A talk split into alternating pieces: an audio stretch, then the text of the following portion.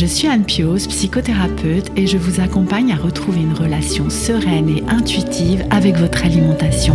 La pleine conscience du pouvoir est un podcast qui vous accompagne à reprendre le pouvoir dans votre relation avec la nourriture, à sortir des injonctions de la culture des régimes et à ne plus vous sentir seul avec tout ça.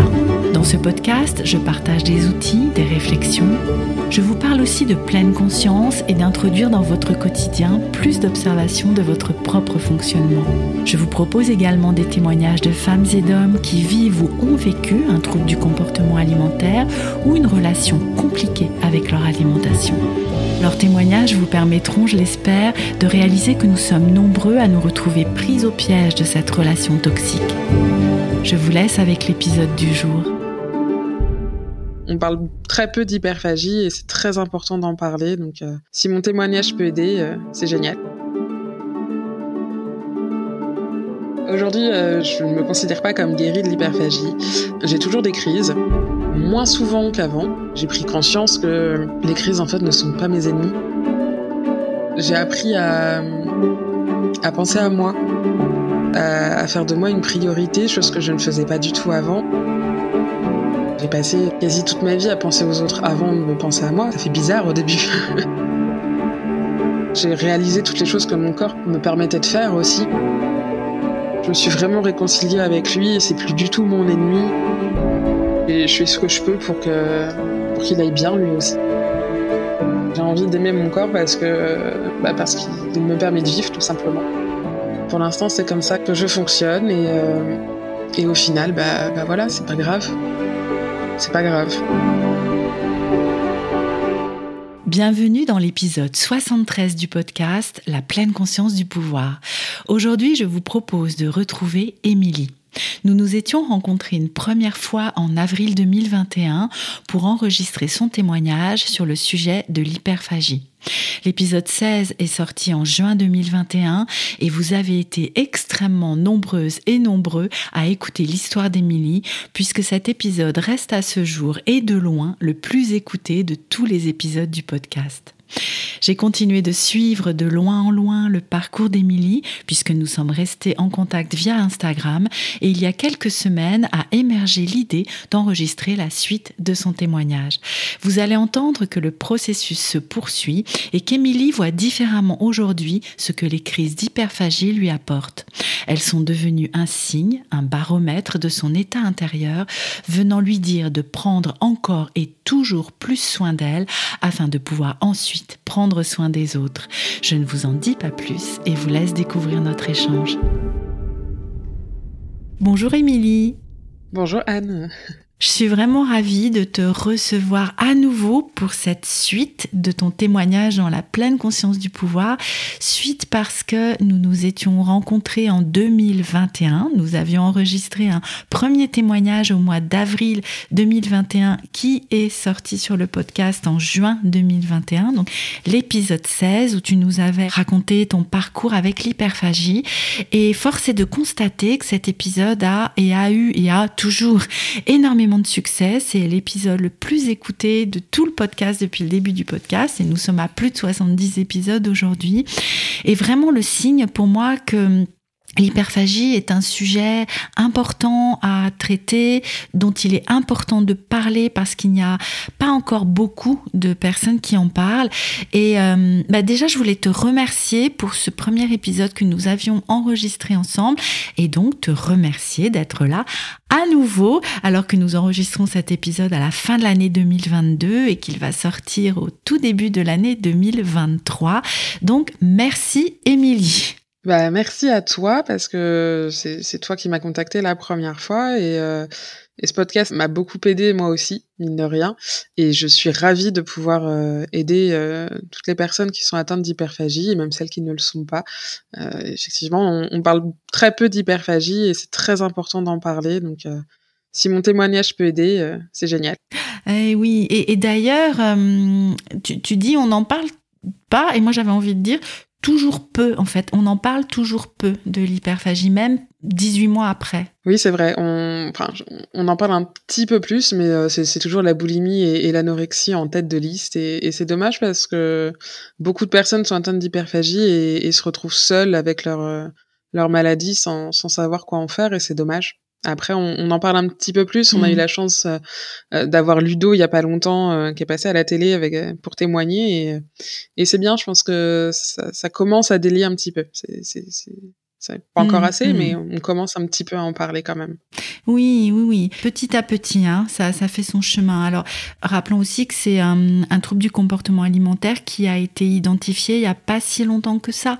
Donc, euh, voilà, ça, peut aussi expliquer hein, qu'il y ait peu de personnes, euh, même professionnels de santé, qui soient sensibilisées et ou formées, en fait, dans l'accompagnement de ce trouble. Oui, c'est vrai, il y a, y a, très peu de temps, il y a, y a, même, même pas dix ans qu'on parle d'hyperphagie. Donc effectivement, euh, il faut que le temps que les médecins se forment, et euh, ça, ça fait son chemin, il faut le temps. C'est mmh. dommage que ce soit mmh. si long, mais...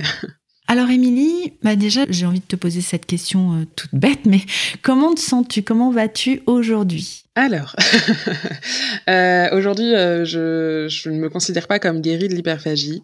J'ai toujours des crises moins souvent qu'avant.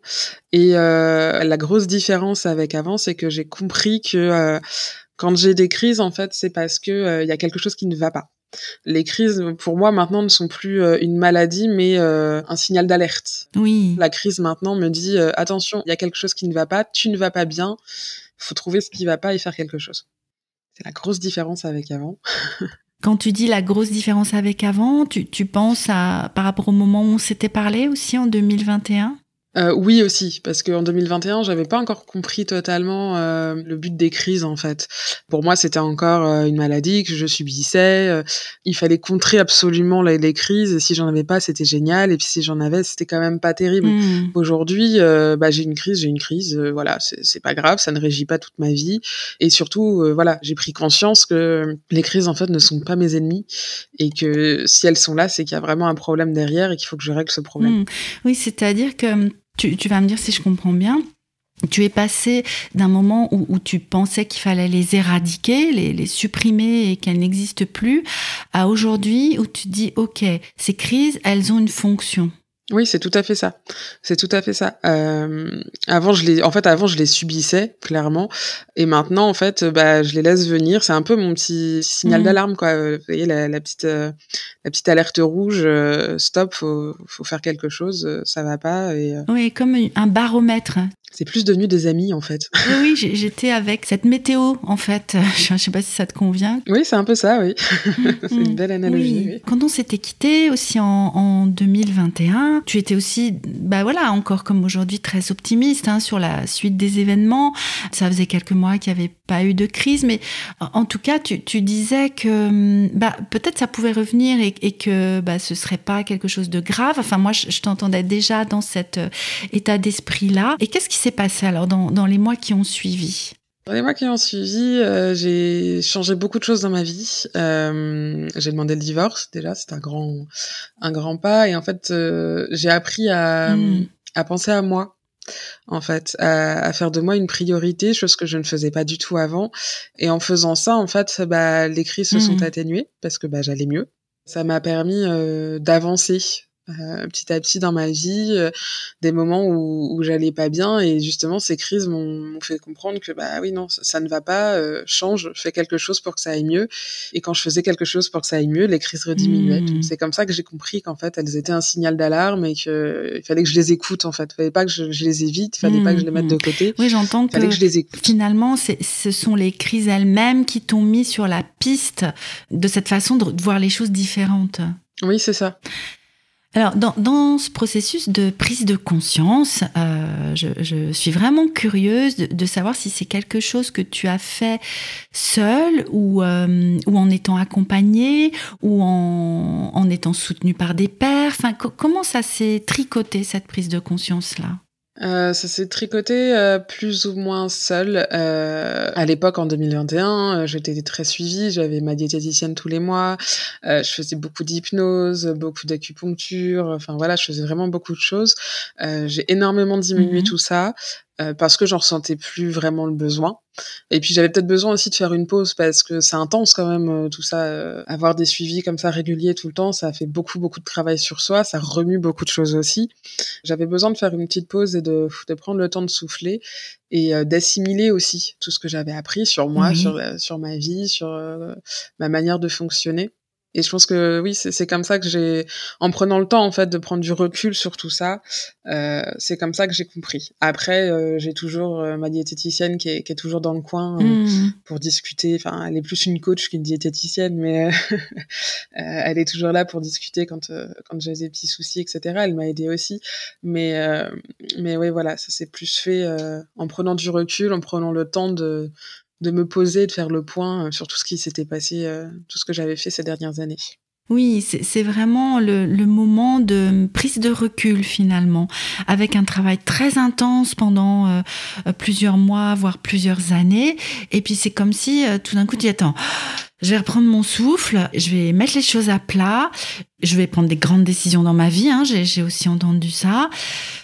voilà quoi. Comme tu sais, laisser décanter tout ça. Oui, c'est ça, c'est ça. Prendre le temps en fait de, faire le point et puis euh, euh, le point sur sa vie aussi, euh, regarder ce qui ce qui ne convient plus, comment faire pour changer ça, qu'est-ce que qu'est-ce que je peux mettre en place, etc. Ça prend du temps aussi, mais oui, c'est important. J'ai pris le temps en fait de prendre soin de moi et de, de penser à moi. Hmm. Oui, tu en parlais hein, déjà en 2021 de, de, faire de toi une priorité, mais il y a eu comme l'étape 2 là aussi, ou 3 ou 4 ou 10, hein, je sais pas, mais l'étape suivante dans ce processus-là. Oui, c'est ça. Entre le fait de, de prendre conscience qu'il faut prendre soin de soi et le faire réellement, il y a une marge quand même. Enfin, euh, on, le sait tous qu'il faut prendre soin de soi, qu'il faut faire de soi une priorité. Mais le faire, euh, le faire dans la vraie vie, euh, c'est encore différent, c'est compliqué, parce qu'on se dit aussi, oui, mais euh, j'ai l'air égoïste en mmh. faisant ça. Enfin, je pense à moi, mais les autres. Enfin, en tout cas, moi, c'est comme ça que je le mmh. ressentais au début. Et puis, au final, bah, si on prend pas soin de soi, on peut pas prendre soin mmh. des autres non plus. Enfin, moi, c'est comme ça que je vois les choses. C'est si moi je vais pas bien, comment est-ce que je peux aider les autres et pour qu'ils aillent mieux? Enfin, c'est pas possible. Donc, faut faut réussir à faire de ça une priorité. C'est pas, c'est pas toujours facile, mais. Euh, oui. Mais au final, c'est que du bon derrière. Oui, c'est ça. Ce que tu dis, c'est que il y avait la théorie, et ça tu l'avais bien compris, c'est important de se mettre euh, en premier, de prendre soin de soi, de prendre du temps pour soi, etc. etc. Ok, le concept, je suis d'accord avec, mais dans la pratique, bah, c'est une autre paire de manches en fait, de faire l'expérience de ça. Bah oui, c'est c'est complètement c'est une autre expérience, surtout que bah, j'ai passé euh, quasi toute ma vie à penser aux autres avant de me penser à moi, donc ça fait bizarre au mmh. début de se dire oulala, là là, mais euh, je fais ça, mais je le fais pour moi et oula, c'est mmh. étrange, c'est un peu bizarre, mais au final, euh, on se rend compte que on se rend compte que c'est comme ça qu'on qu'on va mieux et que bah même autour de nous, ça se ressent ça se ressent. Enfin, mes proches m'ont dit, oui, bah depuis, euh, depuis que tu fais attention à toi, que, que tu fais des choses pour toi, t'as as, l'air quand même plus mmh. radieuse, plus heureuse, plus ouverte. Donc bon, c'est quand même bénéfique pour tout le monde, oui, je pense. Oui, oui. Et est-ce qu'il y a eu, euh, je sais pas, un événement particulier qui t'a fait euh, basculer, enfin je sais pas si le terme est, bon, mais qui t'a fait comme une sorte de déclic Ou est-ce que ce sont des petites expériences que tu as menées les unes après les autres? Enfin, si, si tu as une idée de ça. Je pense que c'est plusieurs petites choses. Après, j'ai un travail qui me montre beaucoup de choses sur la vie. Je travaille dans un service de soins palliatifs en tant qu'aide-soignante. Donc, euh, je suis confrontée tous les jours à, des patients en fin de vie et euh, ils, m'apprennent mmh. énormément de choses. Enfin, euh, j'ai toujours en tête une patiente qui était en fin de vie, qui avait un cancer et qui, qui allait bientôt mourir et, et son mari venait la voir et elle nous disait, mais en fait, je veux pas le voir parce que je l'aime pas j'aime pas mon mari, ça fait des années que je mmh. l'aime plus, on vit ensemble mais juste comme ça et, et en fait j'ai même pas envie qu'il soit là et, et moi cette histoire ça m'a fait mais, euh, au secours, enfin la pauvre et je me suis dit mais je veux pas je veux pas être comme ça. Moi je veux, je veux le jour de ma mort ne pas regretter ma vie, euh, être entourée de gens que j'aime et faire les bons choix. Enfin voilà, j'ai plein de petites leçons de vie comme ça euh, au quotidien qui font que, bah, au final, on se dit que, bah, oui, il faut, faut, faire de nous notre priorité parce que, bah, au final, quand c'est la fin, on mmh. est, on est face à nous-mêmes, quoi. Et, euh, et, être entouré des gens qui, qui nous aiment et qu'on aime, surtout, c'est important. Ouais, et oui, et je suis avec la hum, puissance, en fait, des messages que t'envoie ton travail. Enfin, c'est pas rien de recevoir ces leçons-là, des leçons de vie, finalement. Ah bah oui, oui, c'est pas rien. C'est ça m'a aussi aidé hein, à ouvrir les yeux sur pas mal de choses et à faire des choix. Et euh, après, euh, est-ce que c'était les bons ou pas L'avenir me le dira. Mmh. Mais euh, pour l'instant, ça me semble être les bons, oui. Mmh, oui, ça se vérifie dans ton quotidien en tout cas. Et, et ça me fait penser à un, un exercice que qui est souvent proposé dans la thérapie acte et que je, propose parfois à mes clientes aussi, de réfléchir à hum, ce qu'elles souhaiteraient ou ils souhaiteraient voir gravé sur leur euh, pierre tombale ou euh, quel serait l'éloge en fait euh, que, que, feraient les autres le jour de leur funérailles. Alors ça peut paraître un petit peu sordide en fait, mais, mais ça vient vraiment nous confronter à, faire comme un bilan en fait Qu'est-ce qui aura été important ou qu'est-ce que j'ai envie qu'il soit important dans ma vie et dont tout le monde se souvienne et dont moi je puisse alors me souvenir. Oui, quand on est mort, on se souvient plus, mais enfin, tu vois ce que je veux dire, de faire ce bilan en fait. Euh. Oui, c'est ça. Faut, euh, peut-être pas au quotidien, mais euh, faut, faut, essayer de se demander, oui, est-ce que qu'est-ce que j'ai envie de laisser comme trace de moi Qu'est-ce que j'ai envie de laisser dans la tête des gens? Est-ce que enfin ouais est-ce que j'ai envie de laisser l'image de quelqu'un qui, qui pense tout le temps aux autres mais qui est pas forcément heureuse et ou est-ce que j'ai envie de laisser l'image de quelqu'un de joyeuse de bien qui, qui, prend soin des autres aussi mais encore mieux puisqu'elle a pris soin d'elle et qu'elle va bien et que du coup on peut partager son énergie et être plus efficace mmh, on va mmh. dire. Oui, c'est ça. Et puis c'est aussi, tu en parlais euh, tout à l'heure, ce travail sur euh, j'ai le droit de penser à moi et c'est pas quelque chose d'égoïste, c'est pas quelque chose qui est au détriment des autres. C'est ça, parce qu'au final, euh, quand on pense à soi, on... enfin, ça va être bizarre ce que je dis, mais on pense aussi aux autres parce que quand on fait des, des choix de vie, enfin, ça implique aussi les autres, ça, ça se répercute sur les autres. Quand on est par exemple dans une relation et que ça ne va pas et qu'on décide de partir, c'est bien aussi pour l'autre parce que l'autre n'aurait pas été heureux mmh. non plus quand on fait des choix pour soi, ça, ça a forcément une répercussion euh, positive pour les autres aussi. Ils le voient peut-être pas forcément sur le moment, mais euh, ça a forcément des répercussions derrière euh, mmh, positives. Mmh. Mais oui, ce qui, ce qui me venait en t'entendant dans, dans des choix même du quotidien, surtout quand on a des, des enfants assez jeunes, c'est de, à un moment donné, de poser le fait qu'on peut pas prendre, enfin c'est pas qu'on peut pas prendre soin d'eux à ce moment-là, mais qu'on se met en priorité à un certain moment parce que ça va nous redonner l'énergie de pouvoir être auprès d'eux par la suite. C'est ça. Euh, au début, moi, quand j'ai eu mon fils, euh, il a 4 ans et demi maintenant, mais quand je l'ai eu, euh, tout tournait autour de lui, c'était lui la priorité, etc. Il est toujours ma priorité aujourd'hui, évidemment, mais je me fais passer un petit peu avant aussi parce que je pense, enfin, avoir une maman heureuse, c'est quand même plus sympa qu'avoir une maman euh, malheureuse, même si elle prend soin de nous euh, le mmh. plus possible, etc. Avoir une maman avec le sourire et qui se sent bien dans sa peau, dans son corps, c'est quand même vachement plus sympa, quoi. Bah oui, clairement, hein, clairement. Et euh, oui, tu parlais de, de, se sentir bien dans, dans, sa tête, dans ses émotions, dans son corps. Quel rapport tu dirais que tu as aujourd'hui avec ton corps, ton image corporelle? Alors c'est ça va beaucoup mieux.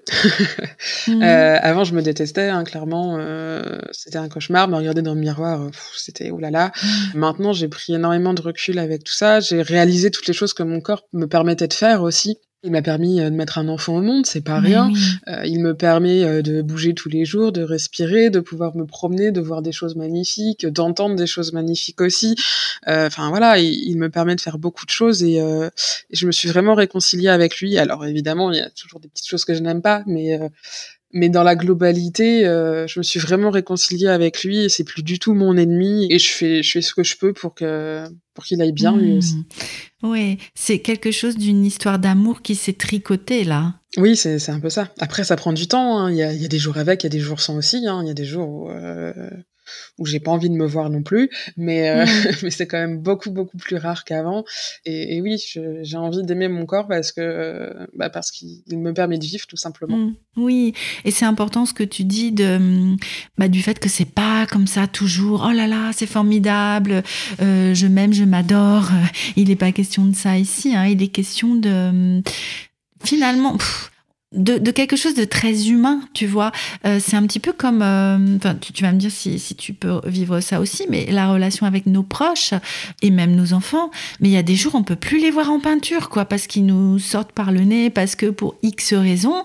Mais ça n'empêche qu'au fond du fond, bah, on les aime et on les aimera toujours. Mais sauf que, bah, il y a des jours où on n'en peut plus, quoi. Ils nous sortent par les yeux. Bah oui, voilà, c'est ça, c'est ça. Ça peut pas être euh, tout beau, tout rose euh, tout le temps, c'est pas possible, c'est- clairement impossible. Mais euh, mais dans le fond, euh, voilà, je, en fait, j'ai j'ai pris conscience euh, de l'importance de mon corps et que bah il a l'aspect qu'il a, mais euh, il a le mérite quand même de de me faire vivre tous les jours, de, de me transporter tous les jours. De, enfin voilà, il, il a le mérite d'être là quand même. Il a le droit d'être là. Il a le droit d'être comme il est. Il a le passif aussi qu'il a parce que je l'ai quand même bien maltraité pendant plusieurs années. Et malgré tout, bah, il m'a jamais lâché quoi. Bon, Hmm. il a le droit d'avoir ses défauts. Oui, oui, oui. Je trouve important ça aussi, euh, quand, quand tu parles de cette gratitude en fait que tu peux développer pour lui et lui être reconnaissante de bah, de pas t'avoir lâché en route. Bah oui, oui, oui. Après, c'est pareil, hein, c'est tout un travail à faire pour, euh, pour prendre conscience de tout ça. Mais, euh, mais oui, j'ai une grande gratitude vis-à-vis de mon corps, oui, parce que je l'ai quand même euh, bien maltraité. Je l'ai même été jusqu'à le charcuter avec une sleeve. Enfin, c'est c'est pas rien. Je lui ai fait quand même subir pas mal de choses et, et je pourrais développer tout un tas de maladies. Enfin, voilà, il pourrait se rebeller complètement et, et il le fait pas. Hmm. Et, et dans cette prise de conscience là, qu'est-ce qui a été aidant pour toi? Est-ce que tu te souviens qu'il y, a- qu'il y a eu des pareil, des déclics ou des hmm, je sais pas un truc que tu as lu ou?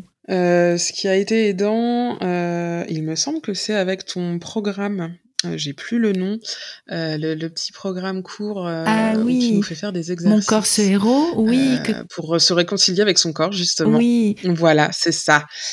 tu l'avais suivi euh, bah, l'été dernier, je pense. Oui, c'est ça.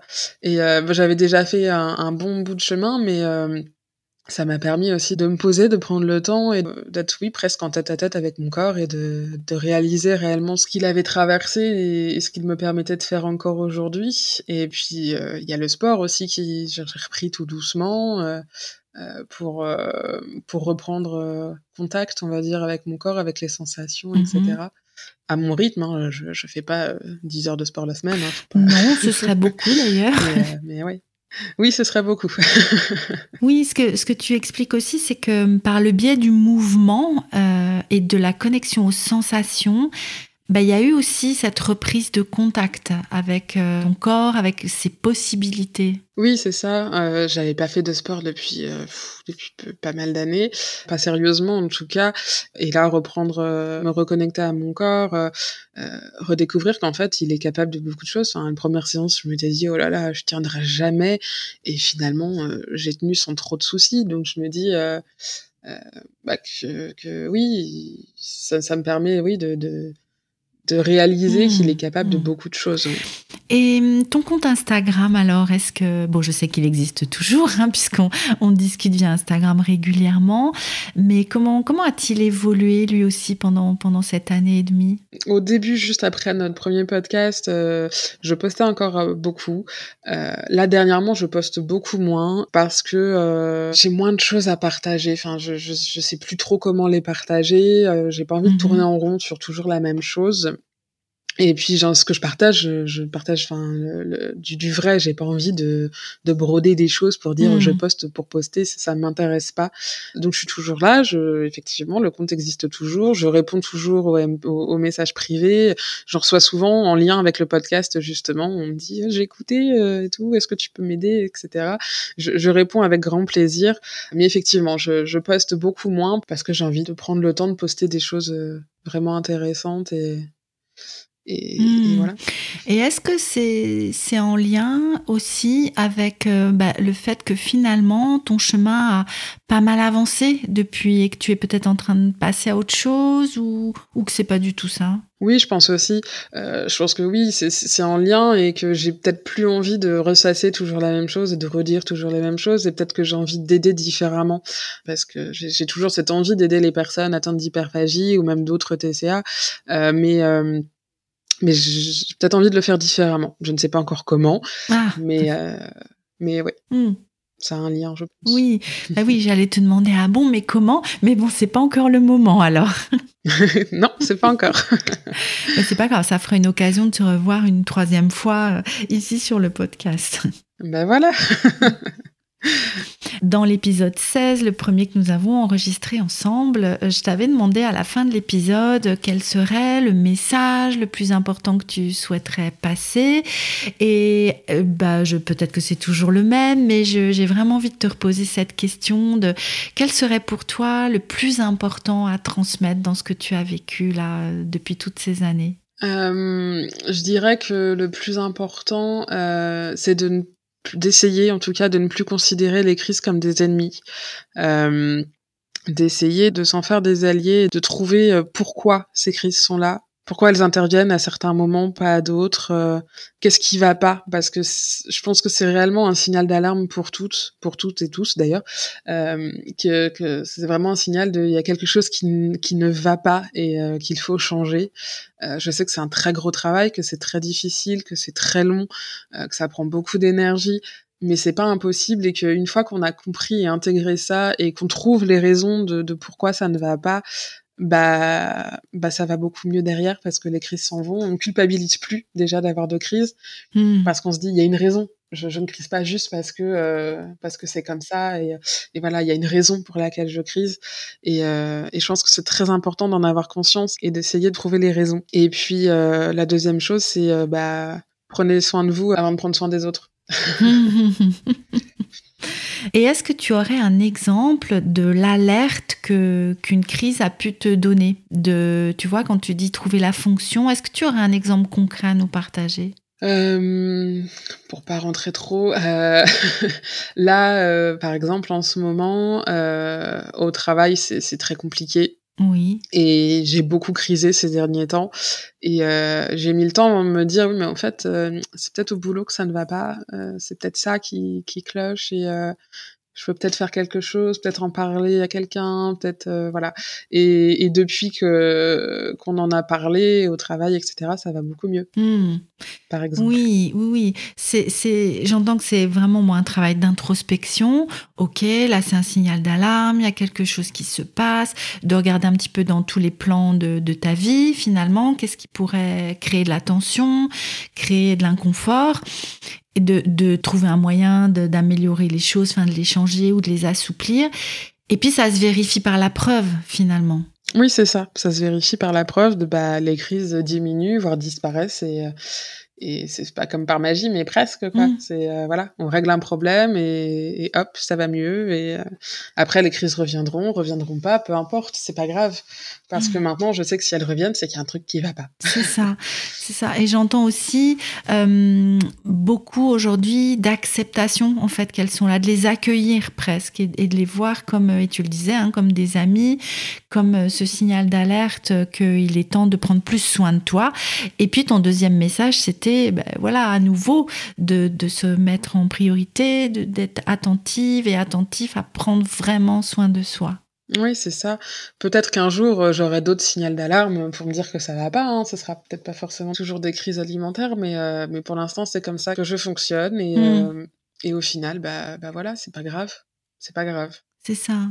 C'est ça. Et peut-être, euh, tu vois, quand je t'entends dire, euh, peut-être qu'il y aura, y aura plus besoin de ce signal-là ou que ça sera un autre signal à un moment donné, bah, ce sera peut-être de, de, de sentir au moment où les choses ne conviennent pas, en fait. Tu sais, je, je pense, alors, les problèmes dans le travail, ça dépend pas toujours de nous, mais comme d'être attentive à, OK, mais qu'est-ce qui se passe là? Je, je sens qu'il y a un inconfort, presque là tout de suite. Tu vois ce que je veux dire? Oui, oui, oui, bah oui. Peut-être que dans le futur, je détecterai euh, bien avant que la crise arrive que, que ça ne va pas. Je pense que c'est un travail et que je vais apprendre petit à petit à, à écouter mon corps dans, dans, sa globalité et à voir que bah, ça aussi c'est un signal, ce truc-là peut-être aussi. Et, et voilà, c'est encore tout un travail sur soi à faire. Hein, c'est le travail d'une vie. voilà, le travail d'une vie. Et, quand je t'entends, euh, j'entends aussi qu'il y a une acceptation aussi de ça. Enfin, tu vois, tu es pas en train de dire oh là là, il y en a marre. Enfin, non, il y a vraiment quelque chose de très ouvert. Oui, c'est ça. Bah après, euh, il y a des jours aussi où j'y vois, j'en ai marre là de criser tout le temps. Il faut que ça cesse. Mais euh, c'est comme tout, hein. c'est jamais tout rose, hein, évidemment. Mais oui, maintenant, je suis plus dans le dans le voilà, je l'accueille et, euh, et et voilà, je m'en fais un allié quoi. C'est ça.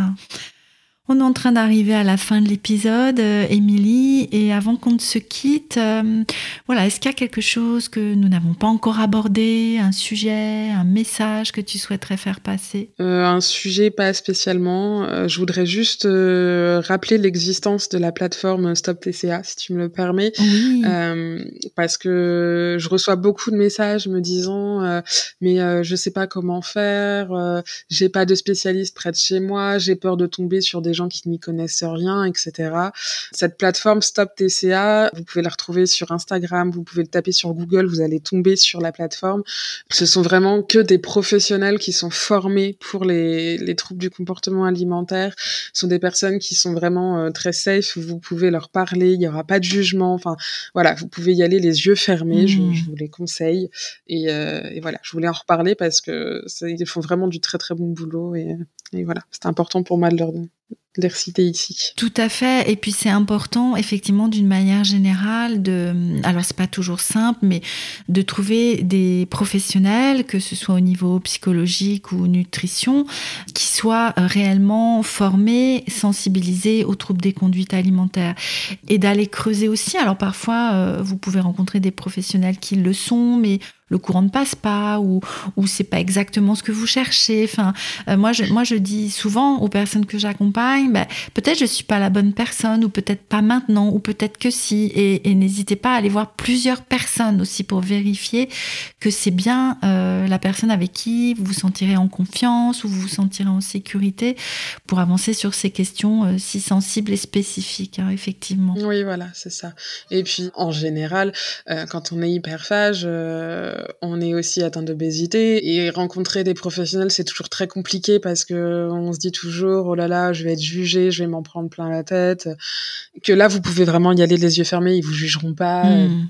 ils vont pas vous dire euh, bah allez faire du sport et revenez me voir plus tard. Enfin voilà j'ai déjà eu hein, mais donc euh, donc voilà. Vous pouvez vraiment y aller sans aucune appréhension tout se passera très bien Hmm.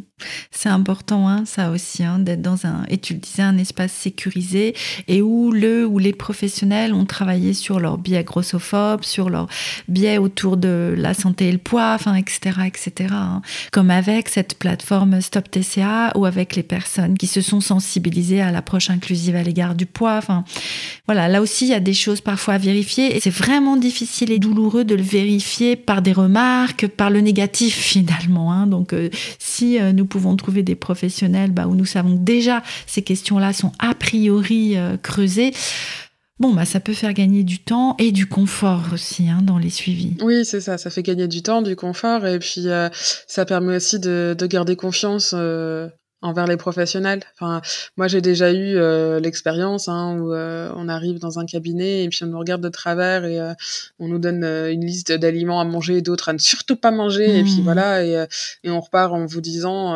bah voilà oui faites du sport, arrêtez les, les, arrêtez les féculents, arrêtez le chocolat et puis tout ira mieux. c'est mmh. pas non pour la confiance en soi, pour euh, l'estime, etc. C'est pas bon. Et puis, euh, et puis, euh, on repart pas confiant. Enfin, et puis après, on n'a plus envie d'aller voir qui que ce soit parce qu'on se dit de toute façon, ce sera toujours la même chose.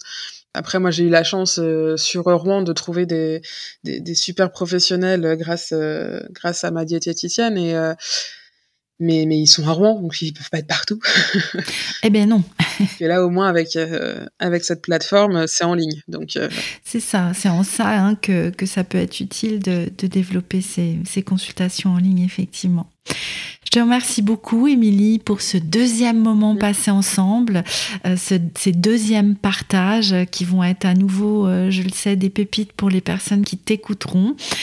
Je te souhaite euh, bah, une bonne continuation, encore cette fois. Nous restons en contact, euh, bien sûr, euh, toutes les deux. Et puis n'hésitez pas, hein, à nouveau, si tu en es toujours d'accord, mais je crois que oui, Émilie a, contacté Émilie via son compte Instagram. Nous mettrons le lien dans la description de l'épisode. Je te dis à très bientôt. Passe une belle fin de journée. Merci à toi, Anne. À très bientôt. Nous voici à la fin de cet épisode, de cette partie 2 du témoignage d'Émilie. Si vous n'aviez pas entendu la première partie de son parcours, elle se trouve dans l'épisode 16 du podcast. Vous pouvez retrouver Émilie via son compte Instagram, n'hésitez pas à la contacter. Dans l'épisode d'aujourd'hui, Émilie nous parle de la façon dont le programme de 5 jours Mon corps ce héros a pu la soutenir dans son processus. N'hésitez pas à le découvrir en suivant le lien dans la description de cet épisode ou en allant jeter un œil sur mon site internet pouvoircanel.com dans l'onglet Programme en autonomie. Je vous laisse pour aujourd'hui et vous retrouve très bientôt pour un prochain épisode de la pleine conscience du pouvoir.